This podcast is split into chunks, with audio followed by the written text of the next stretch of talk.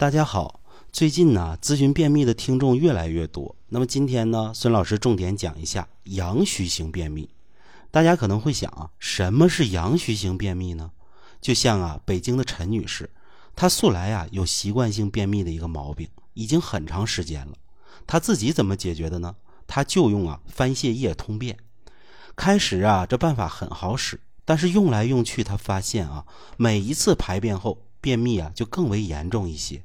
所以啊，他没有办法再继续使用了，而其他的一些西药呢，用起来呀也是马马虎虎。最后呢，他决定啊，还是再调一调吧，总不能一直这种情况。那我辩证时啊，观察陈女士的面色呢发白，手脚发凉，身体呢喜热怕冷，耐夏不耐冬，肚子里边啊经常感觉到冷飕飕的，凉飕飕的。她说呀，还有些疼。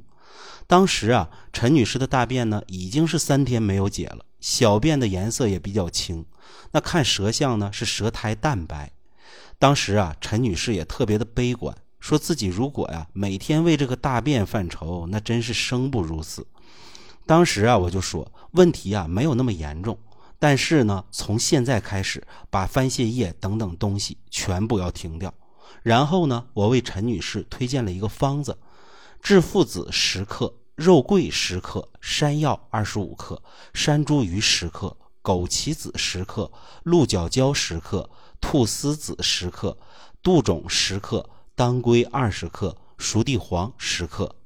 这个方子开出来啊，并不是往里喝的，而是用来啊肚脐外治的。具体怎么做呢？大家呀，听我仔细说。其实啊，就是把这些药物啊混合烘干研末，装进瓶子里呢，密封保存好。每次呢取四到十克，将肚脐儿啊先用温毛巾给擦干，把药粉呢添进去。添完了以后呢，再覆盖啊一软纸片儿然后呢再加点棉花，然后呢在最外层用白胶布啊给它固封好。那么多长时间换一次药呢？四天换一次，十天为一个调养周期。当时啊，陈女士心里边还是有些怀疑的，说自己便秘这么严重，在肚脐上撒点药就能行吗？但考虑到啊自己的身体状况，也没有更好的方法，用外治法呀对身体造成的负担小，所以呢就同意啊尝试一下。结果呀上药两次以后呢，陈女士大便呢就通畅了很多。坚持了四个周期以后啊，陈女士的基本症状完全消失了，大便呢变得通畅了。而且呢，像四肢不温、喜热怕冷、面色恍白这样的现象呢，也都随之改善了。用陈女士自己的话说呢，自从排便通畅了，整个人呢都觉得轻松了，心里都敞亮了。肚脐给药调便秘啊，特别的简单。其实啊，很多人的习惯性便秘呢，都和呀身体多虚多瘀有关。像气虚引发的便秘、阳虚引发的便秘、血虚引发的便秘，在现代人身上啊。都是比较多见的，其中的陈女士啊，她就是属于啊阳虚引起的便秘和肾阳不足导致的便秘。从陈女士的全身表现来看呢，比如舌淡白，而且呢小便比较轻，腹中呢又有冷痛，四肢呢也不温，面色呢恍白，而且喜热怕冷，这些都是标准的肾阳虚的一个表现。因为他的肾阳不足，所以呢身体失于温煦。其实啊，这就好比冬天气温降低，河流被冻结了一样，它就不能啊往下再继续走了。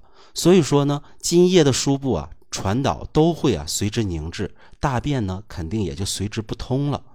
这个时候啊，如果你反复用一些性寒的泻药，比如说像啊番泻叶等等，虽然说在短期内啊可能会起到一定的作用，但是长期来看啊，它会加重肾阳不足、阳虚寒凝的一个状态，因此呢也会加剧自己的便秘。所以说呀，聪明和正确的做法是啊，停止这些饮鸩止渴的办法，而是要啊温阳益肾、填精，改善自己阴寒凝滞的一个身体状态。我当时给陈女士推荐的，其实就是右归丸的一个原方。右归丸的原方啊，就是附子、肉桂、山药、山茱萸、枸杞子、鹿角胶、菟丝子、杜仲、当归、熟地黄。其中附子和肉桂啊，是用来温补肾阳的；熟地、枸杞子、山萸肉、山药呢，可以温补肾阴肾精；鹿角胶啊，配合附子、肉桂，可以呢温阳益精血。杜种呢是属于温补肝肾的，菟丝子呢能啊平补阴阳，当归呢又能养血，同时啊它还有一定的通便效果。那么大家最值得学习的是，孙老师当时啊，并没有让陈女士去内服，而是通过肚脐给药的办法来施展草药的一个作用。这样呢，可以避免啊给陈女士的身体呢带来太多的负担和压力。因此啊，这个方法确实是值得大家了解和学习的。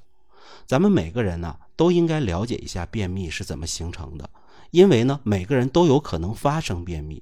而且呢，一定要结合自己的体质状况来辨别出真正的病因病机，不能一味的用通便的药物来解决。比如说陈女士，如果继续用番泻叶来饮鸩止渴、杀鸡取卵，那后来的结果一定会是越来越差。希望呢，有便秘这方面困扰的朋友呢，能够从孙老师这期节目当中呢，获得一些启发。如果您觉得孙老师说的还有那么一点道理，希望呢，您能点赞的同时给孙老师一个五星好评。如果您有相关问题，也可以在评论区留言，孙老师呢会第一时间为您回复指导。感谢大家的收听，我们下期节目再接着聊。